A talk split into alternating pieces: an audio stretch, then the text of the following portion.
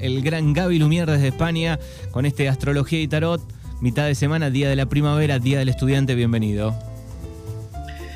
Hola Manu, ¿cómo estás? ¿Cómo está toda la gente que siempre nos acompaña en Astrología Tarot? Hoy en esta misión especial que no es casual, venimos hablando de Mercurio retrógrado ya hace unos días, de cómo un Mercurio cuando está retrógrado complica un poco las comunicaciones, las conexiones, las transacciones, negocios, firmas, papeles y tal. Y bueno, hemos sufrido eh, también una de las, de las hazañas de Mercurio aquí, teniendo que cambiar el horario eh, del, del encuentro de hoy, pero por suerte todo en marcha, ¿no? Tanto las causas como las consecuencias del, encuentro. Bien, vos sabés que me da una cosa, eh, cada vez que, hacemos Zoom, eh, hace un par de semanas te veía con el pelo más corto, ya te ha crecido rápidamente, un poco de envidia de la, buena, digo. sí, bueno, tiene lo, tiene lo positivo y lo negativo, de que te crezca muy rápido el pelo. Porque no solamente es en la zona de la cabeza es el tema. Es en todos lados. bueno, ves, la barba también, es tremendo. Estaría bueno que crezcan otras cosas así también de rápido, como la billetera, la cuenta bancaria. La gente no piense mal. claro. Bueno, Gaby, ¿por dónde va eh, este 21 de septiembre? ¿Por dónde va el tema de hoy? Bueno, a mí me gustaría hablar, eh, ya que estamos, porque no había tomado conciencia, había preparado un tema para hoy, pero es verdad que hoy es el equinoccio eh, de primavera allá en Argentina, tan esperado, ¿no? Después de este invierno tan frío por allá, y es el equinoccio de otoño acá en, Murcia, en, este lado del hemisferio, en España, ¿no? En esta zona del mundo, tan esperado también por acá, porque los calores murcianos son eh, devastadores, hemos hablado de 45 grados, ¿no? de de máxima en los días más heavy del verano y unos 49 de sensación térmica y la verdad es que se vuelve un poco insoportable. Y bueno, sé que por allá hizo mucho frío, tuve eh, los primeros días de junio que estaban unas heladas de 3 o 4 grados bajo cero, así que no me quiero imaginar cómo ha sido el invierno, pero bueno, hablando de que el equinoccio también en astrología eh, coincide también con el acercamiento a eh, la luna nueva en Libra que vamos a tener el domingo. Y los equinoccios, bueno, dependiendo del lugar en el mundo en el que te encuentres, realmente hablan de un momento de transición. Entonces el equinoccio de primavera tiene que ver con eh, empezar a ver cómo brotan las semillas de lo que hemos plantado en el invierno. Entonces, las personas que están atravesando el equinoccio de primavera tienen que estar atentos a ver qué cosas empiezan a manifestarse o a brotar de todas las intenciones y el trabajo que vinieron haciendo todo el invierno. Bueno, eh, proposiciones, avances a nivel laboral, avances a nivel profesional, a nivel cuerpo. Ojo, porque la manifestación de estos brotes no implica que sea algo que deseamos. De pronto nosotros queremos mejorar nuestra salud, no nos cuidamos en todo el invierno y las manifestaciones, o sea, los brotes son como me duele la rodilla, eh, me duele la panza, no me cuidé, ¿no? Entonces, es momento de hacer esa, con Mercurio retro también ahí, este, tenemos 11 planetas retrógrados, no solamente Mercurio, ¿no? Entonces es como revisar, a ver qué cosas eh, plantamos que se están manifestando ahora que no están buenas y empezar a regar las plantitas de lo que sí está bueno, que estuvimos trabajando y planteando. Es como una etapa de manifestación. ¿no? Es entender la primavera, empieza a brotar todo y a florecer todo, pero en la conciencia, en lo que vos venís laburando día a día. Es una cuestión de entender esa metáfora. Claro, a veces... A veces sucede digo, que parece que, pusimos todas las semillas malas juntas, ¿no? Que estuvieron ahí todas, ¿no? Se juntó todo, decís, todo junto. Sí, lo que pasa es que a veces eh, la semilla mala generalmente, o, la mala noticia de las semillas malas, me gusta hablar de semillas malas, eh, son que no tenés que hacer mucho, mucho esfuerzo para plantarlas, ¿viste? Es como si se te cayeran del bolsillo, es como los yuyos. La maleza nace sola, digamos, ahí. Claro, claro, es, es así, ¿eh? que tiene que ver con el descuidado, la ley de entropía. En algún, en algún encuentro lo hemos hablado, lo vuelvo a repetir porque me parece fundamental. La ley de entropía dice que todo el universo tiende a la destrucción. La naturaleza tiende a la destrucción. Todo se destruye, dice. Pero ¿por qué todo se destruye? Porque justamente esa destrucción hace que haya nuevos comienzos o nuevos nacimientos. Una persona nace para morir.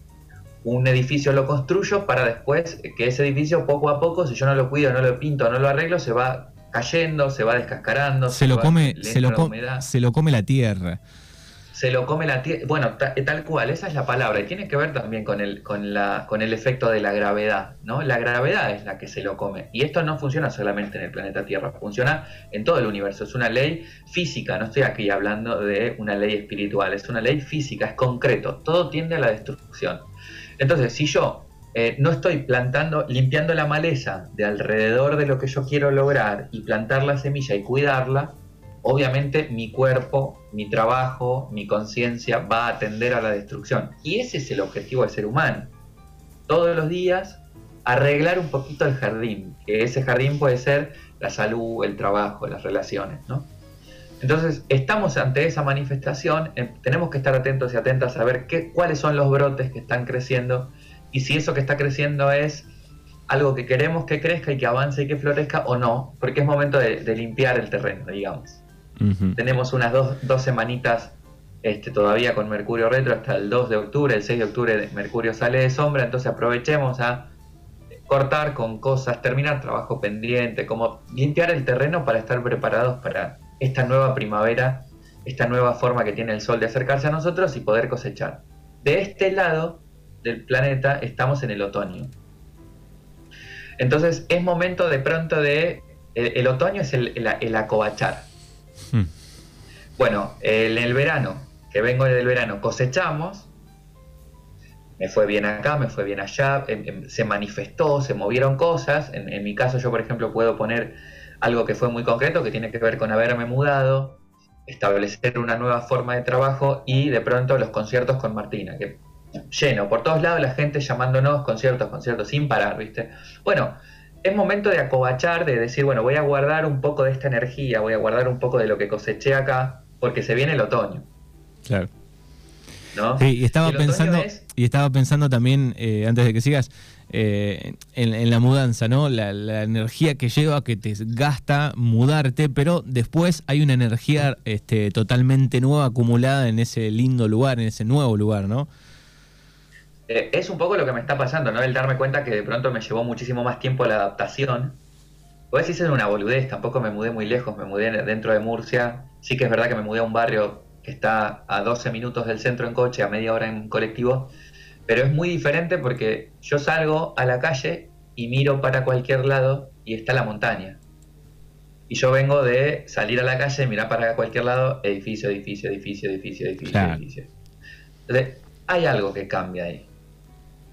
Y también cambia el supermercado, que tengo que hacer 20 minutos caminando para ir a comprar, cuando el otro día en el otro barrio lo tenía enfrente. Cambian muchas cosas. Y de pronto sí que me di cuenta que me ha costado esa adaptación, aunque no la sufrí, ¿no? Pero sí que me doy cuenta que me ha costado. Todavía no terminé de organizar en esta casa. Pero eh, más allá de eso, ¿no? Es, es bueno, el otoño tiene que ver con. Em, empiezan a caerse las hojas, empieza a perder lo superficial o lo temporal, ¿no? Se va lo temporal, se va lo que de pronto estuvo durante un tiempo ahí para centrarnos también en las raíces, en lo esencial. Es una etapa en esta zona del mundo de eh, volvernos un poco más austeros. Y, tiene sentido si yo me fui de vacaciones, que no fue mi caso, ¿no? Pero si yo me fui de vacaciones en verano y me gasté toda la plata, eh, toca volver a casa, volver al laburo, ahorrar, hmm. ordenar, organizarse. Es un poco esa la, la, energía de este lado. De hecho, las clases empiezan ahora, empezaron ahora en septiembre. Entonces hay, hay una diferencia ahí en los hemisferios. Pero bueno, es interesante entender la energía del equinoccio como esto, como un simple mm, eh, día que nos recuerda qué cosas tenemos que mirar en nuestra vida. No, no es que te va a pasar nada raro, simplemente te sirve para reflexionar. Bien, así que importante para, para tener en cuenta y, y chequearlo tenemos dos semanas más o menos. Sí, hay tiempito, hay tiempito. Y bueno, y si, yo creo que nos da tiempo de hablar un poquito del tema que traje para hoy. Tenemos un, ¿Cuánto tenemos? Tenemos un par de, minutitos, son las 12.47, a, a la una cerramos, eh, tenemos alguna cosa pendiente chiquita por ahí, pero tenemos un par de minutitos. Vale. bueno, vamos a tratar de ser rápidos porque en realidad es eh, una semilla, hablando de semillas, que quiero plantear porque es algo que vengo laburando desde hace un tiempo con, con amigues, psicólogos y terapeutas, eh, esta idea que tiene que ver con el condicionamiento social. eh, y cómo de pronto la sociedad o la cultura en la que crecemos, porque yo siempre hablo en los programas del condicionamiento de la familia, ¿no? de cómo la familia te moldea la cabeza, pero a veces no tiene que ver tanto con lo familiar y a veces tiene que ver con lo social. Me interesa traer un poco este tema, sobre todo entendiendo la realidad eh, que, está atravesando Argentina, ¿no? a nivel político, a nivel económico, en el sentido de el posicionamiento ¿no? de en la conciencia de clase o en la conciencia de ti mismo en esa sociedad argentina, en esa cultura, en esa realidad política y económica, es como que eh, hay una, una impronta bastante fuerte desde hace muchísimos años, no sé desde cuándo, porque yo creo que esto, por lo menos cuando yo era chico, me acuerdo que eso también pasaba, eh, que tiene que ver con el, eh, si no te posicionás en, una, en un lugar, eh, en un discurso político-económico, no, no podés opinar, no podés hablar, no podés enseñar, no podés compartir tu opinión. Y si te posicionás, estás negando o enfrentándote a lo que no, a la, no posición que elegís, digamos, al lugar en donde te ubicas afuera, ¿no? Y eso me parece bastante peligroso en el sentido de que no nos permite ser verdaderamente conscientes de aquello que es útil o no es útil, o aquello que es sano o no es sano, como cultura, como sociedad, como país. ¿no? Es como, yo me posiciono acá, entonces estoy en contra de todo lo otro. No, yo me posiciono acá porque es donde mejor me siento, donde más cómodo me siento con mis ideas y mi forma de ser y de actuar, pero tomo aquello de aquel lugar que está muy interesante y está bueno, y tomo aquello del otro lugar este, que también está muy interesante y está bueno para poder aplicarlo yo acá desde este lugar. Pero creo que tiene que ver un poco con este posicionamiento radical que se está eh, cada vez haciendo más exagerado y más grande. Eh, y lo hablábamos también de que muchas veces posicionarte o opinar de alguna cosa o de otra te hace sentir excluido o excluida de una manera muy fuerte de ese colectivo o de ese discurso con el cual supuestamente uno o una se siente representado. Claro. Me siento representado con este discurso. Me gusta. Me eh, voto lo que ese discurso me propone. Desarrollo y practico lo que ese discurso me propone, que ahí hay una gran diferencia también, ¿no? Entre eh, el, posicionarme y actuar y trabajar, o el posicionarme y ya está, y no hacer nada y esperar que los demás hagan, pero eso ya es otro tema. Pero bueno, me posiciono con un discurso con el que me siento cómodo y de pronto, desde adentro de ese discurso, me expulsan o desde adentro de ese discurso, de, ese discurso me dejan afuera. ¿Por qué? Y porque no soy lo suficientemente radical con eso, o porque en realidad estoy comulgando con otras ideas que sí me sirven de otros eh, discursos. Y entonces eso, ojo, porque eso deshace el pensamiento crítico.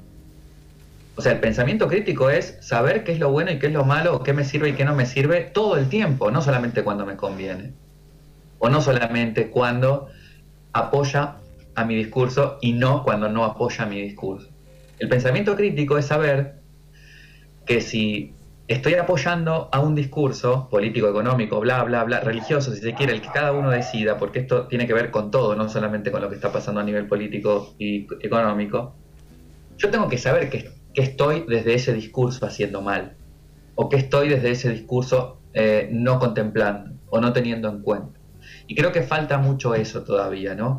Falta que, aparezcan más personas que puedan eh, reconocer dentro de su discurso cuál es la debilidad, cuál es la falla, ¿no? Y no ponerse en un lugar de fanatismo eh, que me parece ignorante por parte de las personas que desarrollan eso. Y ojo, que ignorante no es ningún insulto, ¿no? Porque también me ha pasado de entender en Argentina esta idea de utilizar la palabra ignorante como, un insulto. Claro, este insulto, despectivamente.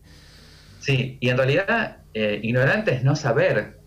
Somos muchos más ignorantes de todo lo que acontece en la vida, en el universo, en el mundo, que, lo que conocemos. Claro. ¿no? Entonces, asumir la ignorancia desde un lugar sano, ¿no? No, yo soy ignorante en un montón de cosas, en esto, en aquello, en cual, tal. Y asumir la propia ignorancia es también asumir la posibilidad de aprender de la, de la vereda de enfrente o la posibilidad de aprender de, de lo que no estoy haciendo bien. Y yo no quiero con esto que la gente se cambie de bando, ni que se ponga en el medio, ni que ponga un pie en el otro lado, ¿no? o que haga esta cosa. También se ha criticado a las personas políticos y, referentes que, se cambian de, partido o que cambian el discurso, cuando yo creo que lo más sano y lo más positivo que cualquier persona puede hacer es asumir un cambio de opinión como algo natural. Bueno, sí, yo ayer pensaba esto, pero hoy ya no lo pienso más. Ah, no, bueno, porque en el 2005 vos dijiste y pasaron un montón de cosas del 2005 hasta acá. Sí, y ahí también digo, eh, en lo personal cada uno puede mirarse un poco eh, con algún tema en especial, ¿no? No solamente con la política, digo, con otro tema, decir, bueno, ¿qué pensaba uno hace 20 años de una cosa y, cómo pudo cambiar, ¿no? Este, por informarse más, por eh, circunstancias diferentes donde uno también fue cambiando de opinión sobre el tema, ¿no? Nos pasa todo el tiempo. Totalmente, y por experiencias también, ¿no? Yo creo que em, está bueno de pronto ser radical con cuestiones que no, con las que no podemos negociar. Estoy hablando de cada uno. Yo no puedo negociar con la violencia, por ejemplo. ¿no? Entonces de pronto soy radical con respecto a situaciones que me hacen sentir eh, violencia o, que, o en las que yo me vuelvo violento, porque también hay que asumir lo propio, ¿no? Entonces, si no negocio con esas situaciones en donde siento, me siento violentado o yo me comporto de manera violenta, si no puedo negociar con eso, tengo que ver de qué manera puedo trabajar o actuar o moverme sin negociar eso, ¿no? De una idea radical en donde yo no negocio con eso. Ahora, si yo digo que no negocio con la violencia, pero después si veo que me estás jodiendo, te pego un, un codazo, ¿viste? o me comporto de manera violenta con vos o con la situación o con el otro, con la pareja o con la familia, lo que sea, tengo que revisar, ¿no? Hasta qué punto estoy cumpliendo con esa posición. Entonces, eh, nada, venía a traer eh, a, este encuentro esa reflexión, ¿no? Sobre qué lugar o qué posición o qué postura eh, asumimos, ¿no? Frente a la vida, no estoy hablando solamente de lo político y de lo económico, qué postura asumimos frente a la vida, cuán coherente es esa postura que asumimos y cuánto también nos permitimos que esa postura sea flexible, ¿no? En cuanto a aprender más cosas o a experimentar otras. Bueno, lindo mensaje el, día de hoy y, muy acorde a lo que está sucediendo, así que cada uno puede tomar estas palabras de, de Gaby Lumier y analizar un poco todo este tema que, está este, ardiente en estos días en Argentina. Sí, sobre todo una cosita más y última para cerrar, eh, el tema de de bueno, entender cómo muchas veces el condicionamiento social o el condicionamiento cultural no nos permite asumir una verdad que para nosotros es más sana o más coherente con lo que somos, en el sentido de, sí, mira, yo la verdad es que pienso esto, pero si lo digo me cortan la cabeza, ¿viste? O yo la verdad es que siento aquello, pero si verdaderamente digo lo que siento, eh, eh, eh, el grupo me excluye. Claro, eso hace alejarnos de las personas, ¿no? con, sobre todo con, con temas fuertes como la política, el, fútbol. Eh, sí, exacto. Hay, religión, digo, hay un montón de temas este, que están ahí en, ese top 5 que eh, realmente te vas eh, te hacen este, alejarte o, te alejan, ¿no? Este, de la manera que decís. y mucha gente no asume su, su, su verdad o su existencia o su posición, en la, su posición en la cultura o en la sociedad justamente por miedo a ser abandonado, a quedarse solo, sola, a ser rechazado, rechazada, ¿no? Al, señalamiento, cuando en realidad creo que el trabajo de, la conciencia, de la tolerancia y del saber y, del conocer ¿no? y del crecimiento como sociedad y cultura. El otro día me pasó con, una, con, un, eh, con un concierto que vi de Marilina Bertoldi, en donde ella hablaba de, o sea, me, me, me, encantó porque yo en ese caso comparto ese pensamiento. Eh, ella dice, yo no voy a ir a violentarte porque pienses diferente eh, a lo que yo pienso. Aunque no pienses como yo, yo te aplaudo porque tenés la libertad de poder expresarlo. Y eso me parece fundamental en el desarrollo de la conciencia social y cultural. Y es lo que creo que está faltando. O sea, vos pensás diferente, te voy a atacar, te voy a echar de mi vida, te voy a machacar, te voy a te voy a denigrar en las redes, te voy a... Eh, no está bueno eso, eso tiene que ver con una discriminación al revés. Es la otra cara de la discriminación.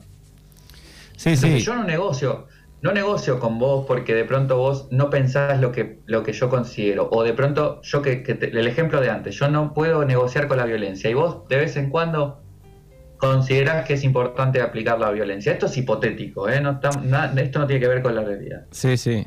Pero bueno, pero al final sos libre igual de elegir y de pensar lo que haces con eso. Mientras no vengas a violentarme a mí, que yo no negocio con eso, vos fijate qué haces con eso, pero no te puedo estar no puedo yo ser violento si no negocio con la violencia con vos, este, que sí consideras que, la violencia se, debe utilizar.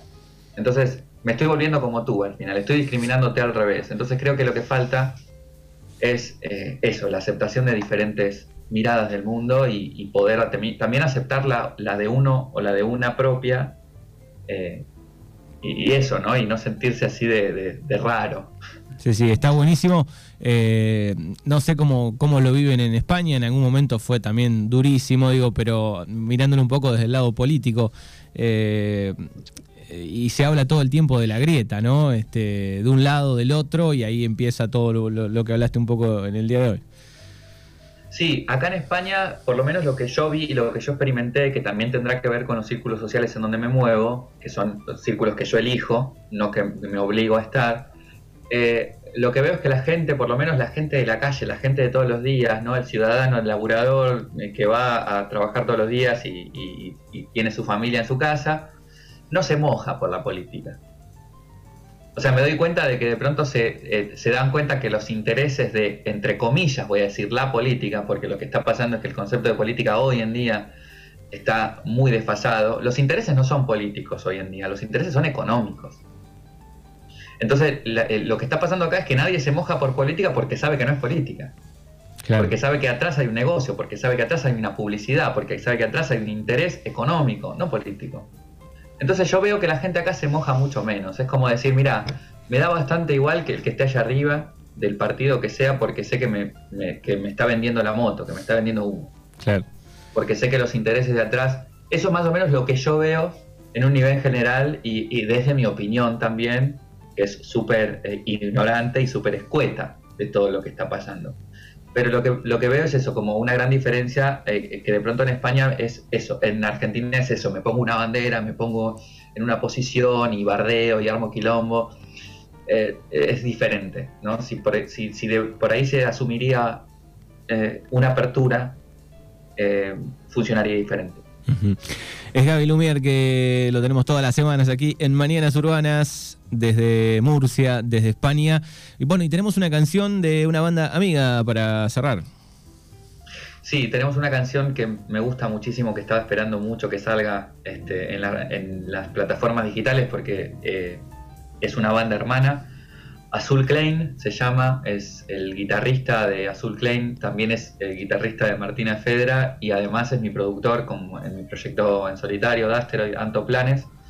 Eh, y bueno, y Patri, cantante, Claudia, eh, guitarrista, Esther, baterista, son tres chicas y, dos chicos. Eh, Rubén, otro amigo como bajo, sacaron esta canción que se llama N y que nada, me, me encantaría que la gente escuche, empiece a escuchar Azul Klein. Perfecto. Gracias y frase para el final. Como siempre, la magia más poderosa es hacer lo que sabemos que tenemos que hacer.